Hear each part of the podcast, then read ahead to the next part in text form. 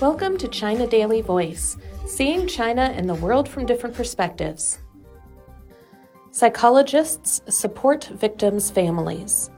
Psychologists are working closely with family members of the victims of Flight MU 5735 and have offered help to 357 relatives as of Sunday noon.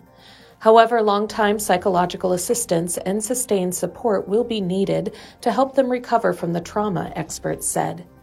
99 psychologists are working in Wuzhou, Guangxi Zhuang Autonomous Region, where the China Eastern Airlines jet crashed on March 21st.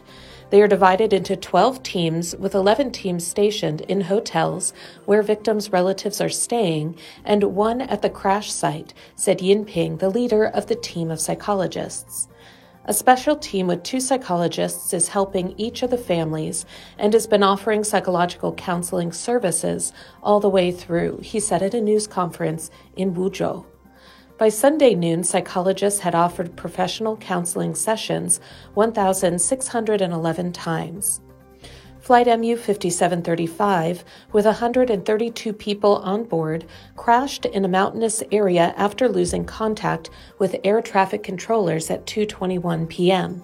All people on board were confirmed dead on Saturday night. Yin said offering psychological counseling to the victims' family members is one of the key tasks after the tragedy. Counseling started the evening of the crash. It's been seven days as many family members have started to accept the reality that they have lost their next of kin, they're showing sorrowful emotions, Yin said.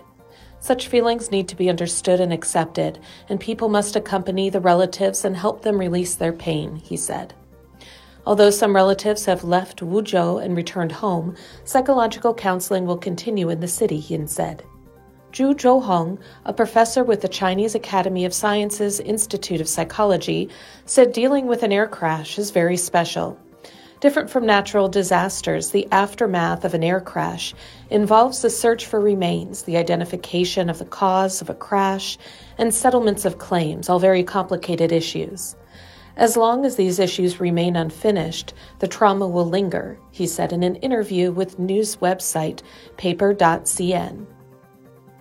He said family members of air crash victims usually have to go through stages of acute distress, release of anger, and depression before they finally accept the reality of the situation and start to recover. Without adequate psychological intervention, many people may suffer lasting psychological trauma because of the sudden loss of their loved ones, he said. Wu Kankan, another psychologist with the Institute, called for support mechanisms for psychologists in Wuzhou to enhance their capabilities to deal with problems they may not have encountered before. Training should be organized for them as well, he said. Relatives of passengers of Malaysia Airlines Flight MH370, which went missing eight years ago, are also offering support. On Sina Weibo, they have started a hashtag called Words from Family Members of MH370 Victims to Next of Kin of MU5735 Victims, saying they are ready to help anytime they are needed. Jiang Hui, whose mother was on board MH370, initiated the hashtag. He said he hopes family members of MU5735 victims do not have to suffer alone. It's better for them to accept psychological intervention and help from psychologists, as having them present and listening to them will help the family members recover, he said.